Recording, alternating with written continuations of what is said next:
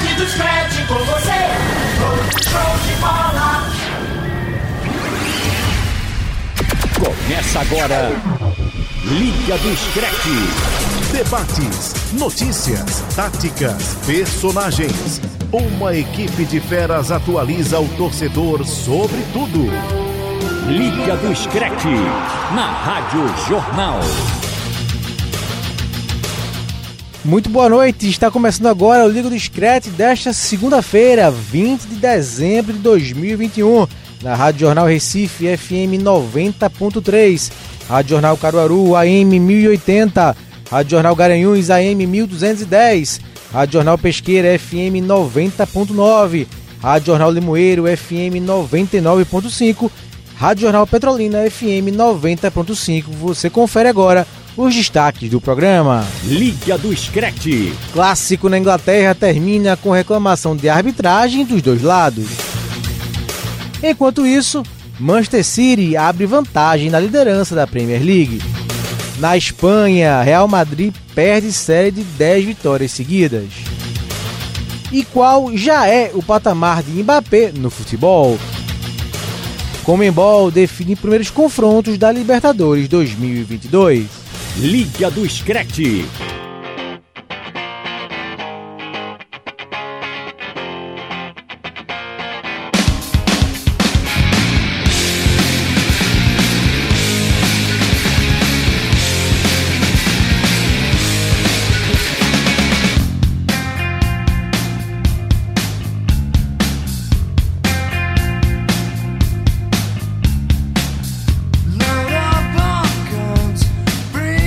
Aí na abertura do Liga do Screte de hoje, depois do Fórum Esportivo com o Marcel Júnior e com o Haldney, a gente começa mais um Liga do Screte para falar muito do futebol internacional. E na abertura do programa você ouviu um clássico do Nirvana dos anos 90, Smells Like Tem Spirit, maior clássico da banda do Kurt Cobain. Comigo hoje aqui no programa, ele que já citei aqui, Haldney Alves e Igor Moura. Haldney, boa noite, amigo. Fala Marcos, muito boa noite para você, boa noite Igor, boa noite para todo mundo que está com a gente aqui na Rádio Jornal também. Vamos embora, mais um Liga do Screte, tamo, tamo junto mais uma vez. Muita coisa para falar, né? Clássico com muitas polêmicas envolvendo o meu Tottenham, envolvendo o seu Liverpool. Vamos, vamos destrinchar tudo isso então agora. Aí eu tô me sentindo aqui meio escanteado, porque o Haldner veio em tom provocativo com a camisa do Tottenham. Em tom provocativo. É, que ontem empatou com o Liverpool no clássico quentíssimo, que vai ab abrir aqui o nosso programa. Igor com a belíssima camisa retrô, que eu pensei que era da Juventus, mas depois eu vi ali que é do Atlético Mineiro. E eu estou sem camisa nenhuma de clube, então tô meio deslocado aqui no programa. Boa noite, meu caro Igor Moura. Boa noite, Marcos. Um abraço para você, um abraço pro Haldner, pro amigo ligado aqui no Liga do Scratch. É, faltou você com a camisa de algum clube, né? Eu sei que você tem a sua coleção de, de camisas de time. Vim homenageando o Galo doido aí, campeão de tudo dentro do Brasil, né? Camisa comemorativa ao primeiro, a primeira conquista do Atlético, né? Em 1914. Linda Olho, camisa. Bati linda. o olho, me apaixonei e comprei. Linda camisa. É, eu tô no meu preto básico. Bom, para começar, como a gente já indicou aqui, vamos falar de Premier League no começo do nosso Liga do Screte, porque tivemos um clássico, um jogo quentíssimo ontem no campo do Tottenham em Londres, o Tottenham Hotspur Stadium. 2 a 2 Tottenham e Liverpool. O Tottenham que estava sem jogar um tempinho por conta de casos de Covid é, no elenco. O Liverpool é, vinha jogando e empatou o jogo e ficou mais distante da liderança do Manchester City. Mas um jogo onde chamou atenção as reclamações contra a arbitragem, Igor e Haldren.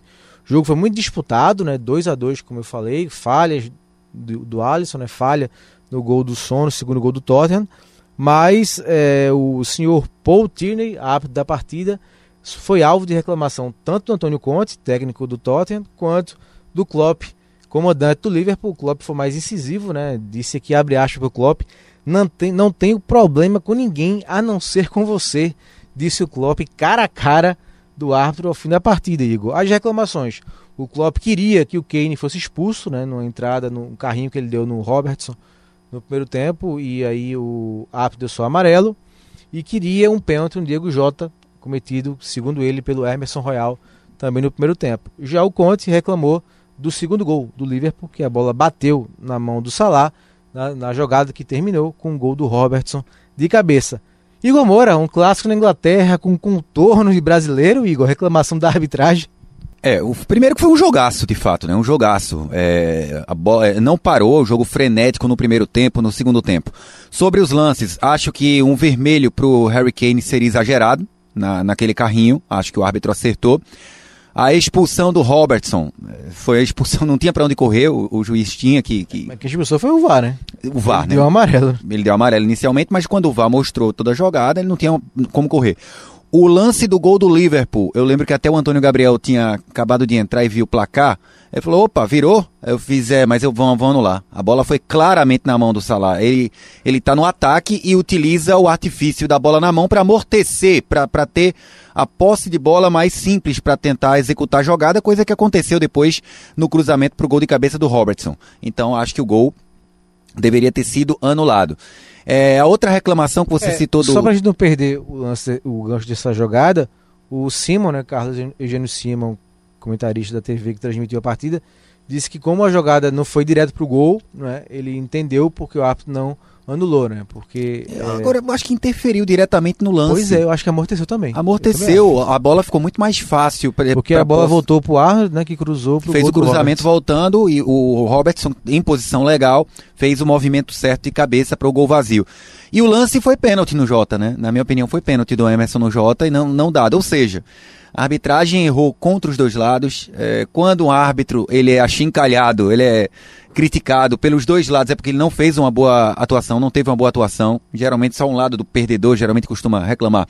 Dessa vez foram os dois lados. Agora, o jogo em si foi um grande jogo. O Liverpool é, utilizando uma trinca de meio-campistas reservas, nenhum dos seus considerados titulares é, estava em campo. E isso fez com que, de fato, o Liverpool perdesse um pouco de território no, no centro do meio-campo. É, o, o, o- Tottenham há duas semanas sem atuar por conta de casos da Covid. Enfim, é, achei o Tottenham ligeiramente melhor no que diz respeito à objetividade. Perdeu chances claríssimas, né? O Son fez um gol, mas jogou muito abaixo do que ele costuma jogar. Fez uma partida ruim, o Helminson. E o Kane voltou a marcar, né? Depois de quase 13 horas, se eu não estou errado, sem marcar na Premier League, o Harry Kane é, é, balançou as redes e acabou com esse jejum. Grande jogo, grande Então, jogo de pra futebol. você, pra fechar a arbitragem, pênalti no Jota não marcado, expulsão do Kane não era pra ser, acertou e anularia o gol do Isso, segundo gol do Liverpool, né? Exatamente, exatamente. Howden? É, é engraçado isso porque é muito verdade. Geralmente a arbitragem, quando se reclama, se reclama para um lado só. E o árbitro conseguiu sair com reclamações dos dois lados. Mas foi um jogo muito bom. O Tottenham, para mim, também jogou melhor. Perdeu muitas chances. Tinha, teve chances claras de, de conseguir sair com a vitória. E é importante, né? É importante voltar a jogar bem. Você até falou que o Tottenham não jogava há um bom tempo por causa da, da Covid, teve vários jogos adiados, mas não jogava bola, não jogava um jogo bom também há um bom tempo. E foi bom ver o Tottenham voltar a jogar bola, voltar a jogar bem, voltar a ser competitivo contra um grande time do Liverpool, que não estava completo, mas mesmo assim o Tottenham se portou bem dentro de casa. E muitas polêmicas, né? Muitas polêmicas de arbitragem. Pra você, começando por parte. A expulsão do Kane, você expulsaria o Kane?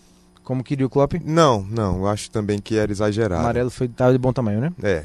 A do Robertson, Não, do Robertson É. tem que ser expulso. foi, o lance é claro, É. né? Vai, vai na perna. A outra reclamação do Klopp, o pênalti no Jota não marcado no primeiro tempo. Eu acho que dava o pra Royal. marcar, dava para marcar também esse pênalti.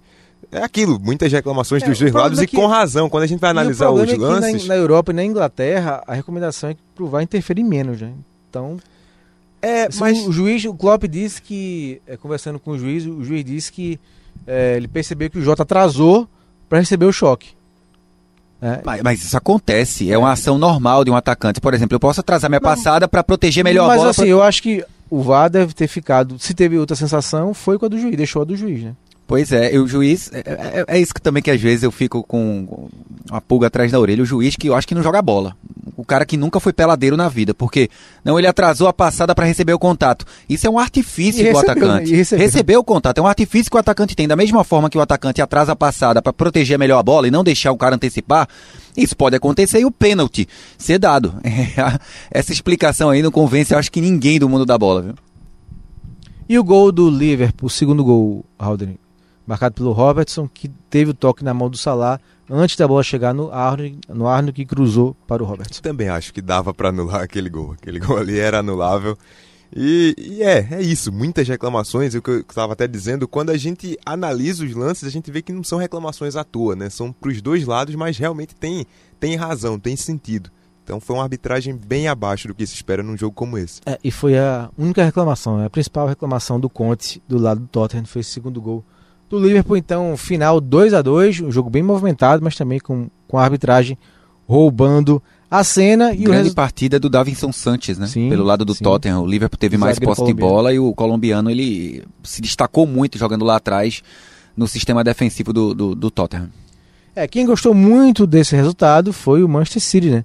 O City conseguiu Sim. uma grande vitória sobre o Newca- Newcastle, é, 4 a 0 né? Então, é, realmente, muito mal a equipe, a nova bilionária do futebol é, inglês e mundial, caminhando a passos largos para a segundona inglesa. Então, o City venceu, abriu 3 pontos de vantagem para o Liverpool, 44 a 41, e o Chelsea, que ficou no 0 a 0 com o Wolverhampton, está agora com 38. O Chelsea liderou a competição há muito tempo, mas agora está em terceiro lugar com 38, já são 6 pontos atrás do City e 3 atrás do Liverpool. E o City, o time do Guardiola, tem 3 pontos à frente eh, do Liverpool. E o Arsenal fecha o G4. O Arsenal venceu o confronto direto contra o West Ham, está- com 32. Igor, queda do Chelsea, subida do Arsenal e City se consolidando na liderança. É, o, o Manchester City, não- eu não acredito que ele vai ter uma queda vertiginosa de rendimento a ponto de perder é, uma posição no G3, né? Vai ser difícil até ele não terminar entre primeiro ou segundo. É um time que tem elenco, é um time que tem modelo de jogo já garantido pelo Guardiola. Vai depender, claro, das competições que o City vai ter na próxima temporada, uma possível lesão aqui e acolá, é, e também na Champions League. Em determinados momentos, um time que tem tanta obsessão pelo título da Champions como é o Manchester City, como é o caso também do PSG, que já está muito à frente no francês e vai poder dar carga total na, na Champions, o Manchester City não vai poder fazer isso no inglês. Porque tem seu encalço o Liverpool e tem seu encalço também o Chelsea. O Chelsea, de fato, nos últimos cinco jogos teve alguns tropeços. Esse tropeço fora de casa não achei um resultado absurdo. Você empatar na casa do Wolverhampton não é nenhum crime, acontece. O Chelsea foi até melhor que, que, que os Wolves em campo, mas vai vendo distanciar o Manchester City que não dá indícios de que vai cair de rendimento. Vai ser daí pra cima, né? Tá jogando muita bola o, o Manchester City. É, O Cancelo fazendo gol de fora da área. Não, o Cancelo já, já vem fazendo a temporada para ser melhor lateral do mundo, né? É, mas chutando de fora da área. É, como- ele cada vem chutando. paulada, meu amigo, o golaço que ele fez, né, contra o, o- o Newcastle, é, jogando muita bola, seja na direita, seja na esquerda. E parabéns pra Juventus. Eu vi uma tuitada, que eu dei uma gargalhada na hora que eu vi a tuitada, que, que era alguém falando, quando você se, se sentir um pouco burro, em alguma situação que você falou, pô, sou muito burro, lembre que a Juventus trocou o Danilo pelo, pelo Cancelo, né? Mandou o Danilo pra, pra- Pegou o Danilo e mandou o Cancelo pro Manchester City. Mas é incrível o Newcastle, né? Como vai ter que ter uma reformulação absurda no, no time base. Eu não falo nem o elenco, porque, obviamente, você não vai contratar em uma janela de, de, de, de inverno 14, 15 jogadores novos. Agora, o Newcastle precisa por baixo para se tornar um time de meio de tabela, fazer uma campanha de talvez 50% de aproveitamento, 60% para se salvar. Por baixo, 6, 7 reforços para titularidade. Hoje eu vejo o Newcastle com dois atletas com condição de jogar numa, numa, numa, numa- num time top 10 da Inglaterra, que seria o Almiron e o Sam Maximan. Só os dois. Joelinton não tem nível. Chelsea. O Chelsea não tem nível. Todos os zagueiros, o Fred Fernandes, o Kraft, que joga na zaga na lateral direita da seleção do sueco, nenhum desses caras aí tem, tem, tem o Rich, que é o escocês, até o goleiro também. Todo mundo nessa barca deve ir embora quando acabar o campeonato inglês. A gente não sabe se o Newcastle na primeira ou na segunda. Eu acho que na segunda. O que vai fazer ter um sabor um pouco mais amargo para o novo dono ter que investir num clube com limitações de Championship e não de Premier League. Agora, ainda dá para salvar, né? Eu não esperava que o time. Eu sabia que o time era ruim. Sabia que o time tinha sérias limitações. Agora só não sabia que iria fazer uma temporada tão catastrófica, tão horrorosa como o Newcastle faz. Só ganhou um de 18. Exatamente, campanha que deixa o Newcastle na penúltima colocação, o Haldane com 10 pontos, empatado com o Norwich, que também tem 10, e o Burley tem 11, o primeiro fora do rebaixamento. Na Inglaterra são três apenas que caem para a segunda divisão. É o Watford com 13 pontos, 3 a mais do que o Newcastle. Tá perto ainda, mas as rodadas vão passando, a gente já vai Sim. virar aí a metade do campeonato eh, já já e eh, o time numa situação muito complicada, foi goleado pelo Manchester City e se houver o rebaixamento vai ser um atraso no planejamento, nos planos né, do, do novo comprador, do novo investidor para esse time. Faz uma campanha muito difícil, muito, muito ruim, mas uma campanha digna de rebaixamento, né? Uma campanha digna da posição que o Newcastle está na É Premier a League. campanha do velho Newcastle, né? É, Não do do, novo Newcastle. Até porque o novo Newcastle ainda não, Não chegou de existe. fato, né? E quando ele chegar na segunda divisão é realmente um passo atrás. Com muito dinheiro, é natural que com o tempo o time volte à primeira divisão e com esse, com esse investimento, continuando com essa injeção de dinheiro, consiga ter bons desempenhos na primeira divisão. Mas seria muito chato, muito ruim para eles chegarem com esse investimento na segunda divisão. É um desafio a mais que certamente os investidores não esperavam que fosse acontecer, começar esse investimento no clube com o clube na segunda divisão. Agora, Marcos, você falou da tabela, um time que chama atenção também na tabela é o Arsenal, né? Continua É, em boa fase. Eu ia dizer pra você falar do Arsenal, apesar da camisa, mas É, rapaz. que você fala do rival e londrino. O, o lado oposto do norte de Londres, o Arsenal tá lá na terceira posição, continua em boa fase. Quarto, né? Na- em quarto, né? É. Pronto, em quarto. Chelsea é o terceiro. City 44, Liverpool 41, Chelsea 38, Arsenal 32, West Ham caiu para quinto com 28, o United, que não jogou né, por conta dos casos de Covid eh, no seu elenco, é o sexto com 27 pontos, tem jogos a menos, e o Tottenham é o sétimo com 26, o Wolverhampton 25, Leicester 22, Aston Villa 22, fechando aí o G10. Isso, em quarto, como eu falava, o Arsenal. E começou mal, né? Quando a gente pega o início da Premier League, principalmente do Arsenal, era foi um início muito abaixo, não abaixo comparando com o que o Arsenal fazia nas últimas temporadas, né? Mas o início muito abaixo, com, com algumas derrotas consecutivas logo no começo. E a gente esperava que o Arsenal fosse mais uma vez fazer uma Premier League ruim, assim como fez nas últimas temporadas. Mas deu uma virada, é um time muito jovem, conseguiu dar essa virada, engatando uma boa fase. E depois de um tempo volta aí a estar na briga, 18 jogos já disputados na Premier League e volta a estar na briga por uma vaga na Liga dos Campeões, o Arsenal tentando essa volta à competição máxima da Europa. E tem lastro para crescer, né? Se a gente for olhar uma trinca importante nesse time montado pelo Arteta, é, que não tem o Aubameyang, por exemplo, como um grande personagem, hoje Pelo o contrário, Lacazette... né? Pelo, contrário, perdendo cada vez mais espaço. cada vez mais espaço, em vias de fato deixar o clube. O Lacazette vai ganhando mais espaço e vai melhorando seus números, né? É, a trinca é muito jovem, né? Com o Smith Rowe, o Saka e o Odegaard, né? É uma trinca. Ainda tem o Gabriel Sim, Martinelli. ainda né? tem o Martinelli que está crescendo de rendimento. Então essa trinca é muito importante pro, pro Arsenal. Achou, eu vou dizer que achou porque não é o, comum no mercado oferecer um time. Ele achou um lateral direito competente, que é o Tomiyasu, né? Vem fazendo uma boa Premier League, enfim. Pouco a pouco o Arsenal vai voltando a ser competitivo a ponto de voltar à Champions League, coisa que eu não lembro de, de, de, de, de, ter visto o Arsenal passar duas, três temporadas consecutivas fora da, Premier- da, da, da Champions League, perdão. E o Arsenal vai buscando essa volta à Champions League, que pode ser muito importante no poder de investimento do clube. E de certa forma é muito, é muito bom, né? É- é- a gente gosta de ver boas histórias, como por exemplo o Leicester, quando foi campeão da Premier League. Mas é muito bom também ver um clube de história, de camisa, com tradição, voltar a brigar lá em cima, voltar a brigar por, por coisas grandes, como ele geralmente brigava. É, e eu cometi um erro, né? Eu disse que o Arsenal tinha vencido o West Ham, isso foi na semana, no meio de semana. Foi o Nesse Leeds, fim de né? semana venceu o Leeds 4 a 1 mais uma goleada que o time do Bielsa sofreu. Fora de casa. Né? É, então realmente o Leeds não vai bem das pernas. Então só passando aqui, é, Leeds 1, Arsenal 4, Newcastle 0, City 4, Wolverhampton e Chelsea 0 a 0, Tottenham 2, Liverpool 2, os principais jogos do Campeonato Inglês que, que teve várias partidas adiadas por conta da Covid. Bom, a gente faz uma pausa aqui no Liga do Scratch e no bloco seguinte a gente fala de Campeonato Espanhol. Liga do Screte. Liga do Screte. Na Rádio Jornal. Isso, de volta com o nosso Liga do Discreto desta segunda-feira, recebendo Igor Moura, no primeiro bloco, o Alves esteve com a gente falando de Premier League, e agora a gente vai tocar aqui o Campeonato Espanhol com o Igor Moura e com o Robert Sarmento, que sabe tudo da La Liga. Igor, começando pelo Real Madrid, o líder do campeonato, vindo de 10 vitórias seguidas, acabou tropeçando, empatou em casa com o Cádiz 0 a 0 Muita gente também desfalcando né, o Real Madrid por conta de Covid, Modric, Rodrigo, muitas baixas no Real Madrid, mas o 0 a 0 com o Cádiz frustrou aí essa sequência, a torcida do Real que vinha mal acostumada, entre aspas, com essa sequência muito vitoriosa. Então o Real ficou no empate, mas a classificação ainda está tranquila porque o Atlético perdeu, a gente vai falar da dupla da, da Andaluzia que está muito bem, Sevilha e Betis, e o Barcelona ganhou, mas está muito atrás. Então o Real empatou, mas segue tranquilo na ponta, Igor Moura. É, frustração é compreensível, né? Mas é, uma hora o time que tem uma distância, uma larga distância no topo, tropeça. Uma hora ele liga o piloto automático e não joga tudo aquilo que pode jogar. Você acabou de citar algumas das ausências, né, no Real Madrid.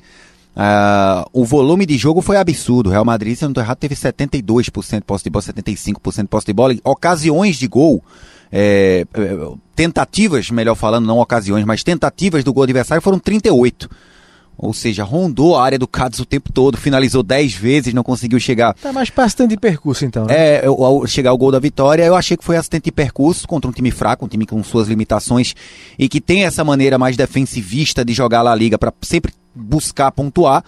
Mas acontece, acontece nas melhores famílias. A gente pode falar assim: o Real Madrid, a passos largos para voltar a ganhar. O Ancelotti costuma ter uh, as suas equipes sempre muito concentradas e o Real Madrid não creio que, que é um exemplo fora da curva da, da, da cabeça, da mentalidade das equipes comandadas pelo Ancelotti. E um acidente de percurso, mas incrível, né? Tentativas de gol quase 40 e você não conseguir furar o bloqueio de uma defesa que não está nem entre as melhores da liga. O Cádiz vinha de alguns resultados até é, de, derrotas mais sonoras para outras equipes intermediárias. Chamou a atenção, mas não acredito que tenha sido uma tragédia, não. Pior seria a derrota. Robert Sarmento, coincidentemente, amigo, boa noite primeiro. Estamos vendo aqui alguns lances da rodada e passando um Sevilha e Atlético de Madrid que acabou com o resultado de 2 a 1 para o time da Andaluzia, que faz grande campanha, né? Agora é o segundo colocado na classificação e o Atlético parou com 29 pontos. Então o jogo era o jogo mais aguardado, né, da rodada, é, já que o Real é, enfrentava o Cádiz, que é um adversário mais inferior do que o Real, apesar do empate. Então, no jogo mais aguardado, o Sevilha acabou batendo o seu Atlético por 2 a 1 Robert, boa noite. Boa noite para você, Marcos, pro Igor e também até pro Raul, que esteve aqui na primeira parte do programa, e para todo mundo ligado na Rádio Jornal. É um jogo que irregular do Atlético, mais uma foi um jogo irregular mais uma vez na temporada. No time que não consegue criar ações ofensivas, apesar que eu acho que nesse gol houve falta em cima do Coque no, no cabeceio do zagueiro antes que tivesse o rebote do, do Ocampos. Mas o Atlético não consegue jogar bem e, e, pelo contrário, né? Tava até com o nosso amigo Davi Saboia, Sim. no sábado antes da partida, ele veio conversar comigo. E o Atlético de Madrid, amigo? Aí eu disse: não, não, não dá segurança. O, e até porque o estilo de jogo do Lopetegui sempre acaba dificultando as ações do Atlético de Madrid, porque é um estilo de jogo que muita pressão é um time que alarga muito os seus jogadores. Se você olhar uma imagem aérea do, do posicionamento do Sevilla, você vê que os jogadores não ficam próximos. É sempre um de fato, por exemplo, um na ponta esquerda, o outro bem centralizado e o outro bem aberto na ponta direita. Não existe aquela marcação, um jogador praticamente do lado do outro. Eles marcam é, numa, num distanciamento muito grande, que na visão do Lopetegui isso dificulta a, a ação ofensiva do, do adversário e até quando o Sevilla roubar a bola, não tem jogadores perto para que ocorra alguma colisão, alguém dispute o mesmo espaço. E aí o Sevilla estava jogando melhor, mereceu essa vitória, sufocou o Atlético durante toda a partida e é, foi a primeira vez que o Simeone perdeu três partidas consecutivas. Ele está 10 anos fez este mês 10 anos no Atlético Madrid e é a primeira vez que ele perde três vezes, três vezes consecutivas no Campeonato Espanhol e não tem o que fazer. Soares deu alguma declaração polêmica, não? Ele desse jogo? esculhambou, né? O Simeone. Dá pra, não dá para reproduzir o que ele falou na saída de campo, mas eu acho que é muito fato dele não estar rendendo, da equipe não estar rendendo, do que com o Simeone em si. O que se tem é que o Simeone não é um, um treinador é, de ficar conversando com seus jogadores. Não é aquele treinador que a gente costuma dizer, por exemplo, um papai da, da equipe, como uhum. tem alguns aqui no Brasil. E, mas ele é um, um, um treinador que passa muita confiança para os jogadores e os jogadores têm a confiança nele. Agora, por questão de idade, até o Simeone é um jogador, um, um treinador com quase 60 anos já. Ele não é aquele. Ele vai ficar de conversinha com o João Félix, por exemplo, com o Renan Lodi, não. Ele deixa os jogadores bem à vontade para se enturmarem. Agora, ele é um treinador que passa muita confiança. E o Soares é um jogador que tem muito nome no futebol e acontece, você no calor no momento, você tá não consegue vencer, você não tá jogando bem. O Soares veio no jejum E a última partida, eu não recordo contra quem, mas foi a última vez, a última vez que ele completou 90 minutos foi em outubro. Então você tem aí quase dois meses que ele não termina uma partida. Então tudo isso É, chateia tempo, o jogador. muito tempo, Sabe? sem dúvida. Tudo isso chateia o jogador e algumas partidas ele foi banco. Tudo bem, por questão de voltar de lesão, por questão de priorizar outra, outros jogos. E, e mas o Matheus Matheus Cunha vinha pedindo passagem, vinha, vem pedindo mais oportunidades. Então tudo isso acabou faz, juntando para que o Simeone, quando tivesse, o, o Soares, quando tivesse saindo de campo contra o Sevilla, tivesse soltado aquelas palavras ofensivas. Eu acho que o Simeone resolve internamente, tudo se acalma. É, então o Atlético vai se encaminhando aí para ter a Champions com grande foco, né? Ano que vem, porque realmente a distância. Vou passar a classificação aqui, é, só destacando antes a vitória do Raio Valecano contra o Alavés 2 a 0 Depois Grande falar- campanha, né? É, vou falar por que falei esse resultado. O Villarreal venceu a Real Sociedade por 3 a 1 A Real Sociedade começou muito bem o campeonato, chegou a liderar, mas agora vem tropeçando Assim bastante. como na temporada passada, também liderou no começo e depois caiu. O Barça fez 3 a 2 no Elche, jogo é, muito difícil, mas o Barça venceu 3 a 2 O Sevilha fez 2 a 1 no Atlético de Madrid. E a classificação aponta o Real Madrid líder com 43 pontos, o Sevilha é o segundo com 37, o Betis, outro time da Andaluzia de Sevilha com 33 pontos e o Raio Valecano fecha o G4 com 30, por isso eu falei do resultado do Raio Valecano. O Atlético Madrid caiu para quinto com 29 pontos, a Sociedade é a sexta também com 29 e o Barcelona é o sétimo com 27 pontos. Igor, uma classificação meio que diferente, né? A gente tem no G4 Real Madrid, Sevilha, Betis e Raio Valecano. Uma, uma, uma La Liga diferente esse ano. É, o Sevilha não é nada, não é um ponto fora da curva aí, né? O Sevilha, frequentador assíduo de Mas com G4 Betis no espanhol. É, a- a- o problema todo é o Betis, que costuma ser. O Betis é o, é o seguinte: você olhar sempre a histórico de campeonato espanhol, busca o recorte entre o sétimo ao décimo, né? Sempre vai ter o Real Betis ali, entre sétimo e décimo na história do futebol espanhol. E o Raio Valecano, uma grata surpresa, um time que joga um futebol atraente, né? Não é aquele, ele não tá aí por acaso, ele joga um futebol, não é um, um elenco caro, não é um orçamento muito alto em relação aos outros, mas é um time todo encaixadinho e com um ou outro jogador acima da média. E tem um Falcão Garcia ajudando bastante, né? Foi como aposta pelo que ele não fez nas últimas duas, três temporadas, veio do futebol turco, é, falou-se até no Falcão Garcia de volta à Colômbia, mas aí ele ganha essa oportunidade de ouro na La Liga, no Raio Valecano, e vai entregando um bom futebol até aqui, numa equipe muito bem treinada. É, o Atlético de Madrid, para mim, é grande decepção. É, Real Sociedad ter liderado um certo tempo não é novidade, o Robert acabou de lembrar que é costumeira a Real Sociedad começar com tudo e cair de rendimento.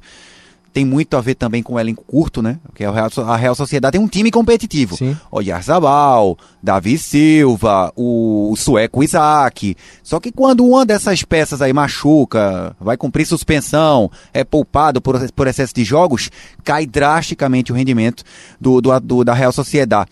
Algo que acontece muito também com a principal rival da sociedade, que é o Atlético Bilbao. Elencos curtos, né?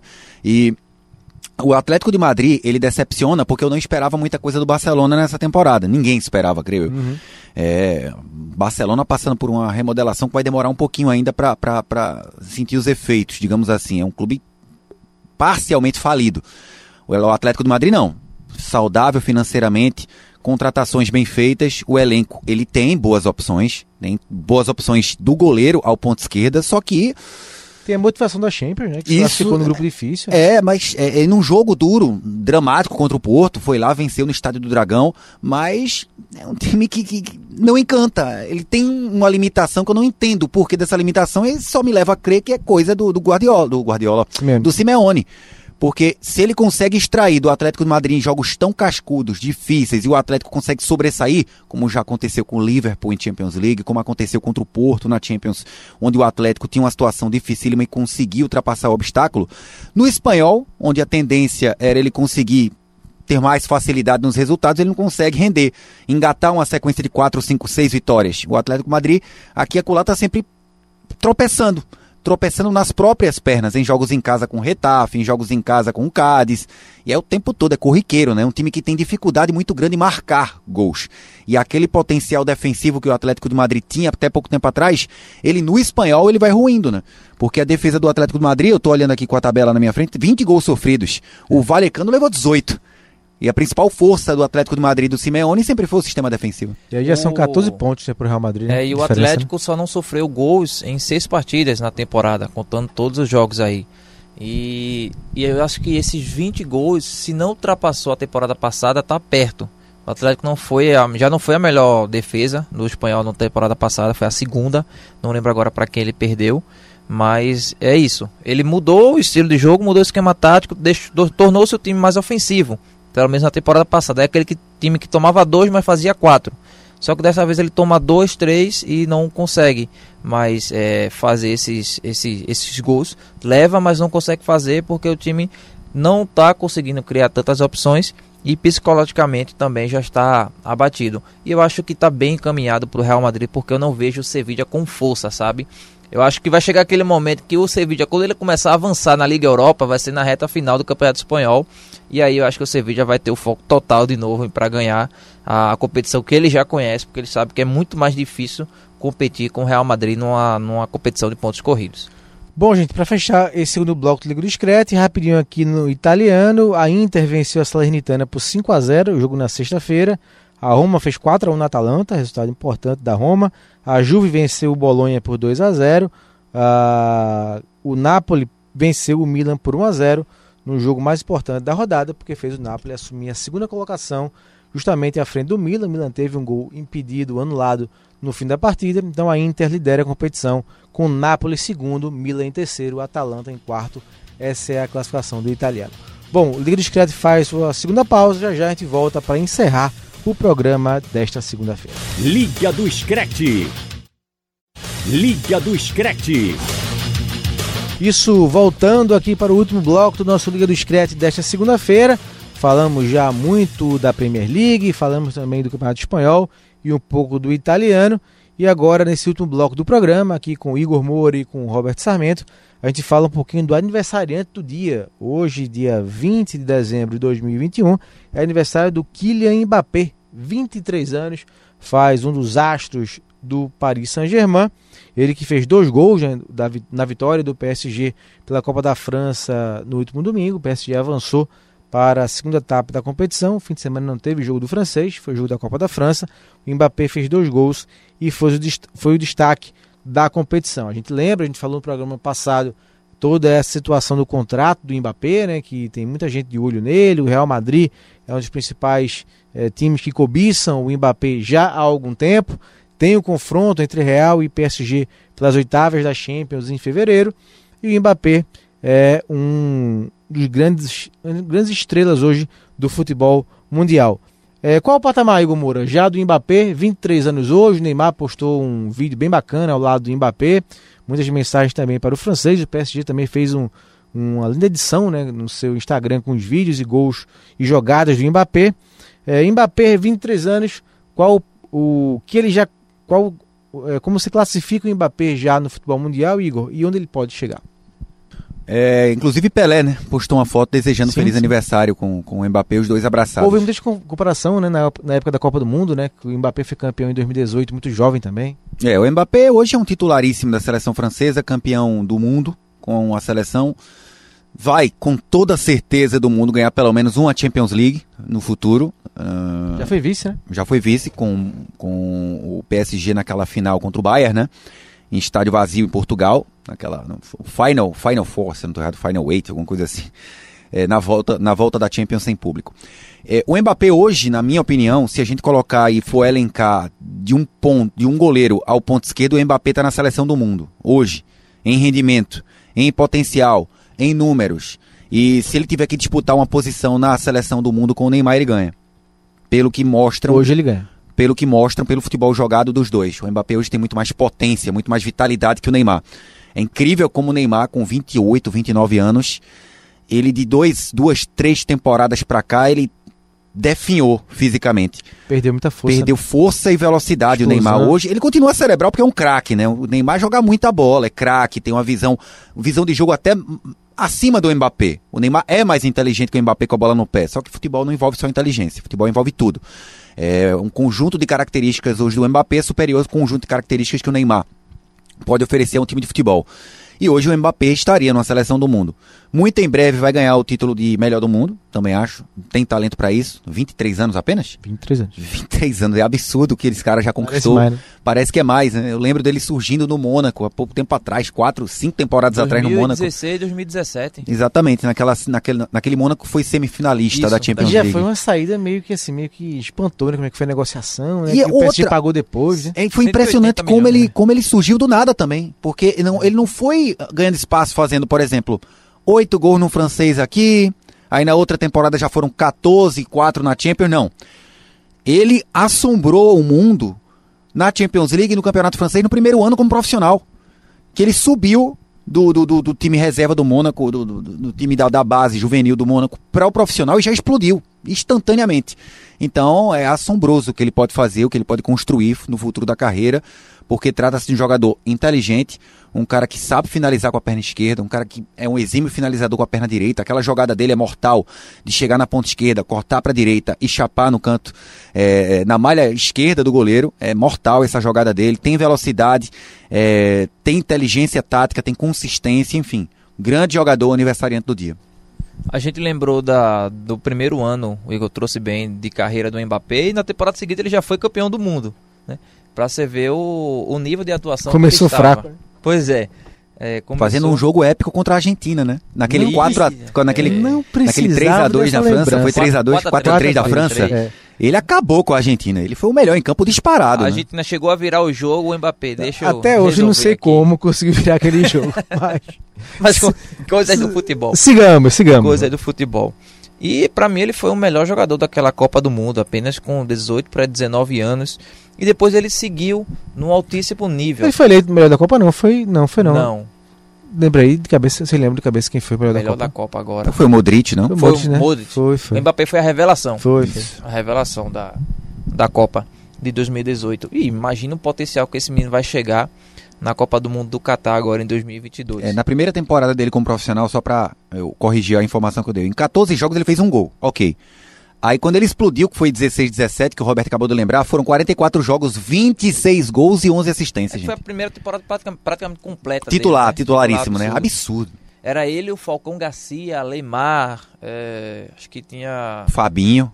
Fabinho também jogando muita bola. Era um time muito. Tanto é que vários jogadores daquele, daquela equipe saíram do Mônaco na temporada seguinte. E aí o Mbappé, tudo isso que o Igor falou, inteligência, velocidade, aquele jogador que ele pode jogar tanto na ponta quanto nas duas pontas, tanto como centroavante. Apesar que eu acho que o. Um pouco o- mais atrás também, né? é, Completo, mas né? apesar de que eu não gosto muito dele como centroavante, eu jogando como meio armador, porque perde justamente a melhor qualidade dele, que é a explosão. É aquela arrancada com a posse de bola. É um jogador que ele. Hoje ele se colocou no patamar que ele não volta muito para marcar. Tanto é que essa é uma dificuldade hoje do PSG. Você ter quatro jogadores, Neymar, Mbappé, Di Maria e, e Messi. Quem é que volta para marcar nesse ataque? Acaba tendo essa, essa questão, por isso dificulta muito o trabalho do Pochettino.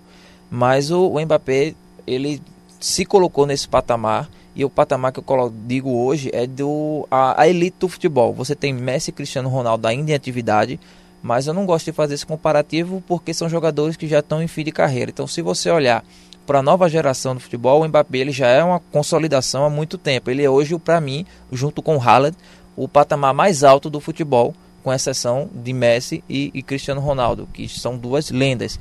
Mas eu acho que o Mbappé e o Haaland mostram que hoje é o maior nível do, do futebol mundial. É o cara que a gente pode pensar, esse vai ser o melhor do mundo alguma hora, vai Sim. chegar a hora dele. Se ele não tiver, digamos, a síndrome de grandes jogadores, que Neymar, Ronaldinho Gaúcho, que conquistaram muita coisa muito cedo e tiveram outras opções na carreira. O Igor falou aqui que o Neymar, duas, três temporadas, perdeu aquele vigor físico que ele tinha. Mas por quê? Por conta do extracampo. Ele fez essa opção. É, eu jogo bem, tenho os meus prêmios individuais, coletivos e também quero aproveitar a vida. Ele esqueceu um pouco o lado atleta e virou apenas jogador de futebol. O Mbappé, se ele não tiver essa mentalidade e não tiver uma outra coisa que eu chamo de síndrome do Pogba, que é aquele Ótimo. jogador que às vezes parece que está fazendo um favor à humanidade em campo. Ele simplesmente des- desliga do jogo. Ele não aparece, ele some. É jogador preguiçoso muitas vezes. Mas quando quer jogar é também de altíssimo nível. Se o, e o Mbappé Entre campo com obrigação, né? é. se o Mbappé seguir essa linha de ter essa obrigação, porque ele não queria ficar no PSG, mas ele está deixando de fazer gol? Não, ele é o artilheiro do time na temporada. Ele é o principal jogador do PSG na temporada. Então, se ele continuar assim, com essa cabeça, quando tiver daqui a 5, 6, 7 anos, quando ele já vai estar tá em reta final de carreira, chegando aos 30, eu acho que daqui para lá ele já tem sido o melhor do mundo, sim. Pronto, tá aí nosso debate em cima do Kylian Mbappé, completando 23 anos hoje, o Mbappé, astro do PSG e da seleção francesa. Bom, para a gente encerrar o programa aqui, é, aí vou passar primeiro para o Igor, Robert, porque o Igor detona e muito sobre futebol sul-americano. A Comebol sorteou hoje os primeiros confrontos da Libertadores do ano que vem, competição que vai ter outra vez o acompanhamento da TV Jornal e do SBT, e também aqui da sua Rádio Jornal, também do nosso Liga do Screte. E dois brasileiros foram, já estiveram envolvidos nesse sorteio da fase preliminar, ou das fases preliminares que aconteceu hoje. E o América Mineiro sabe qual é seu adversário, né? será o Guarani do Paraguai na segunda fase. Na primeira fase, Fluminense e América não entram. E na segunda fase, eles ingressam na, na competição. E o América vai encarar o Guarani do Paraguai, que já deu trabalho para muito grande do Brasil. Já o Fluminense vai esperar o vencedor do confronto entre Milionários da Colômbia e também o Deportivo Cali, dois times também tradicionais da Colômbia. Quem se deu bem, quem se deu mal, Igor Moura? É, na verdade, o Deportivo Cali ele não enfrenta o Milionários, né? Na verdade é Sim, o seguinte, verdade, o Deportivo verdade. Cali está na decisão do Campeonato Colombiano. Perfeito, perfeito. Empatou em casa com o Tolima, que já está na Libertadores por ter ganho o, o Apertura.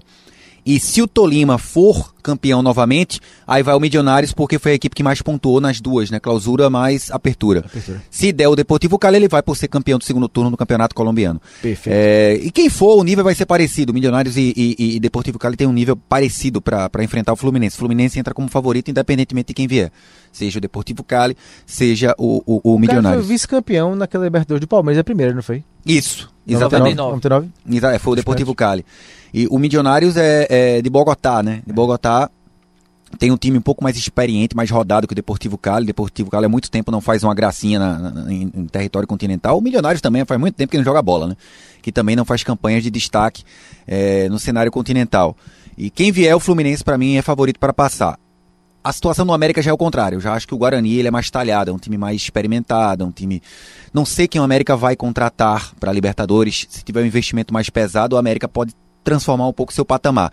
Hoje o Guarani entraria como, como favorito. É, vacilo enorme do, do Guarani na, na final do Campeonato Paraguai, na última rodada, porque ele precisava da vitória sobre o Cerro Portenho, do Tique Arce, e o Guarani venceu o jogo até os 47 do segundo tempo com, por 2 a 0 Por 2 a 0 o Guarani vencia o jogo e estava se sagrando campeão. Só que ele levou um gol aos 48 com um jogador a mais e teve o goleiro expulso e aos 53 levou o gol do título foi, do Cerro Portenho. Eu vi isso tweetada. Pois é, foi uma coisa assim absurda. Como o Guarani deixou escapar pro, o título para o Cerro Portenho dentro da sua casa. Foi na casa do Guarani. O estádio lotado, um alçapão deles. Por ter um elenco mais experiente, alguns argentinos bons de bola, um treinador também muito experiente, acostumado com esse tipo de jogo de Libertadores, acho que o Guarani hoje teria 55 a 45, vamos lá, de favoritismo sobre o América Mineiro. Mas, como falei, é muito incipiente ainda, porque a gente não sabe quem o América vai, vai contratar, né? Quem o América vai, vai trazer para reforçar a equipe para a Libertadores da América. Robert, Fluminense e América Mineiro na Libertadores nas na fase preliminar. Eu Como concordo, você avalia suas, as chances dos dois? Eu concordo muito com, com a análise do Igor Moura, porque o América Mineiro, se de um lado você tem um Guarani, que é acostumado a jogar Libertadores, a jogar competição sul-americana, o América Mineiro não. E o futebol sul-americano, ele tem uma temporada, é, o, o, calendário igual ao europeu, né? Então é um calendário que já vem é, em disputa, os clubes já estão é, formados, já tem um padrão de jogo. E o futebol paraguaio ele é muito cascudo, ele é um time, é um futebol muito aguerrido, muito futebol é, forte fisicamente. E o América Mineiro está saindo de uma, de uma competição do Campeonato Brasileiro da Série A e precisa investir nesse elenco. A gente não sabe de fato qual vai ser, qual time o América vai montar para 2022. O principal jogador dele é o Ademir, que é um jogador que nunca foi testado no, em confronto desse nesse nível. E tá bem pro Atlético, né, Igor? É, já, acertou, Atlético, já, acertou, já acertou. Vai, vai se apresentar é. o Atlético no começo da temporada. Pronto, então, então você vê, você não sabe qual o que vem do América Mineiro. Então eu acho que é isso. Ele não é favorito contra o Guarani. E, e já é diferente do Fluminense com o futebol colombiano. Acho que o futebol colombiano ele é um pouco mais leve, um pouco mais solto, um pouco mais veloz e menos força física do que o futebol paraguaio. E o Fluminense tem um, um melhor elenco. E tá, tá se E tá investindo, né? E tá investindo. Trouxe o Felipe, Me- Felipe Melo, tá atrás de, de outros jogadores. Ricardo William Goulart, né? Bigode já acertou. também. Então, jogadores que conhecem a competição. E tem um treinador que, por mais que eu acho que deveria estar em casa já, O Abel, né? é, tocando piano, comendo vinho, que ele já fez a sua história no futebol, já tem título de Libertadores, de campeão brasileiro, passou até aqui no Santa Cruz nos anos 80. Um, jogador, um treinador que tem a sua história, mas eu acho que para hoje em dia, para disputa de, de nível, é, do, alto, do alto- nível mais alto do futebol, que exige muito de, de velocidade, exige, exige muito de mudança de esquema de jogo ao longo da partida, acho que o Abel não, não merecia Não a- se encaixa mais. não né? se encaixa mais, não merecia essa oportunidade. E aí eu vejo, como o Igor falou, o Fluminense como favorito contra os colombianos e o Guarani favorito contra o América. Mas lembrando que ainda tem a terceira fase, né? É só Isso, a segunda. é, exatamente. Se eles passarem, ainda tem a, a terceira fase. Pode vir o Estudiantes pela frente, algum Aí- time cascudo. O, o Fluminense também levou um lateral bom, um lateral competente, que é o Pineida, né? Jogador que tem quase 10 jogos com a seleção equatoriana, muito tempo de Barcelona e Guayaquil, joga na, na lateral direita, na esquerda. O América nem renovar com o Zarate conseguiu. O Mauro Zarate, que Sim. começou muito bem e foi caindo de rendimento com o fim do campeonato brasileiro. O detalhe é que eu tô com a segunda eliminatória da Libertadores aqui na frente, tem que avisar pro pessoal, os amigos do site, que por sorte de todas as equipes, esse Everton, que tá na segunda eliminatória, não é da Inglaterra, não, porque tem o escudo, a bandeirinha da Inglaterra, que é o Everton de Vinha Del Mar, do Chile. Viu? Se fosse da Inglaterra, eu acho que ele ia pra fase de grupos com certa facilidade, viu? Bom, aproveitando, é, só dizer que todos os confrontos. Na primeira fase vamos ter Montevideo City Torque, que é do grupo do Manchester City, né, Igor? Assim como o Bolívar, que também tá na primeira fase. Né? Contra o Barcelona de Guayaquil do Equador. Favorito Barcelona, né? O Deportivo Lara da Venezuela encara o Bolívar, Bolívar favorito. que o Igor citou. O Universidade Serra Valerro do Peru contra o Olímpia do Paraguai. Olímpia, né? Favorito. Tricampeão da América. Na segunda fase, que é a fase que entram aí é, Fluminense e América Mineiro, tem Fluminense contra o Deportivo Cali ou Milionários. Audax italiano do Chile, né? apesar de ser italiano é do Chile, enfrenta o tradicional Estudiantes da Argentina, tetracampeão da Libertadores. O Bolívar contra o Lara, né, do Peru, o vencedor desse confronto contra a Universidade Católica do Chile, a, o time tradicional. América Mineiro contra o Guarani do Paraguai. O- só só para corrigir, é, eu também quase fui pego também na bandeirinha da, da Católica do Chile. Não é a Católica do Chile. A Católica do Chile foi campeã chilena. Ela vai direto para a fase de grupos ao lado do Colo-Colo. Esse Universidade Católica é o de Quito. De Quito, né? É o de Quito, Do do, Equador. Equador. Exatamente. Me- quase me, me enganavam também aqui. América e Guarani, Montevideo City Torque ou Barcelona de Guayaquil contra o Universitário do Peru, outro time tradicional, e o Plaza Colônia do Uruguai contra o The Strongest da Bolívia, o Everton do Chile contra o Monagas da Venezuela e o Universidade Serra Valerro do Peru ou Olímpia do Paraguai contra o Atlético Nacional da Colômbia, campeão de 2015, não é, Igor? Ou 2016? 2015 foi, foi o River, foi 16. 16. 16, o Isso, 16. Atlético Nacional. A final contra o Del Del Valle, foi. Del Valle. O Nacional do Paraguai foi em 14 com o São Lourenço. Isso, bom, meus amigos, é, encerrando aqui mais um Liga do Screte, é, falamos muito Premier League, espanhol, italiano, Mbappé e agora um pouquinho de Libertadores, que vai ter mais um ano de transmissão aqui no SBT, na TV Jornal. Valeu, Igor! Grande Frank, um abraço para você, Marcos, um abraço pro Robert, pro Haldner que esteve com a gente aqui, um abraço a todos. Robert, melhoras pro Atlético, né? Que, Não, pelo menos na Champions, que ele possa seguir longe, né? Se no espanhol o bi tá bem mais difícil, que na Champions chegue aí nas fases Vai. mais agudas, companheiro. Vai dar certo, amigo. E só para aproveitar, mandar um abraço para um amigo meu, Bruno Tomás, que semana passada ele estava no carro, colocou na Rádio Jornal, ouviu a Liga do Screte, gravou lá, gostou muito do programa e vai continuar ouvindo. Então tá aqui, um abraço Qual é para o nome ele. do amigo? Bruno Tomás. Ô, Bruno, grande abraço. Nico. Sugestão aí de tema, também qualquer Pode outra mandar. sugestão pro programa, pode mandar aí via Robert, que ele passa aqui pra gente. Robert que sempre tá participando do nosso Liga do Scred. Bom, valeu, gente. É, o programa encerra aí ouvindo o som, sonsaço do Nirvana, Smells Like, tem Spirit clássico dos anos 90. Valeu, semana que vem tem mais Liga do Scred.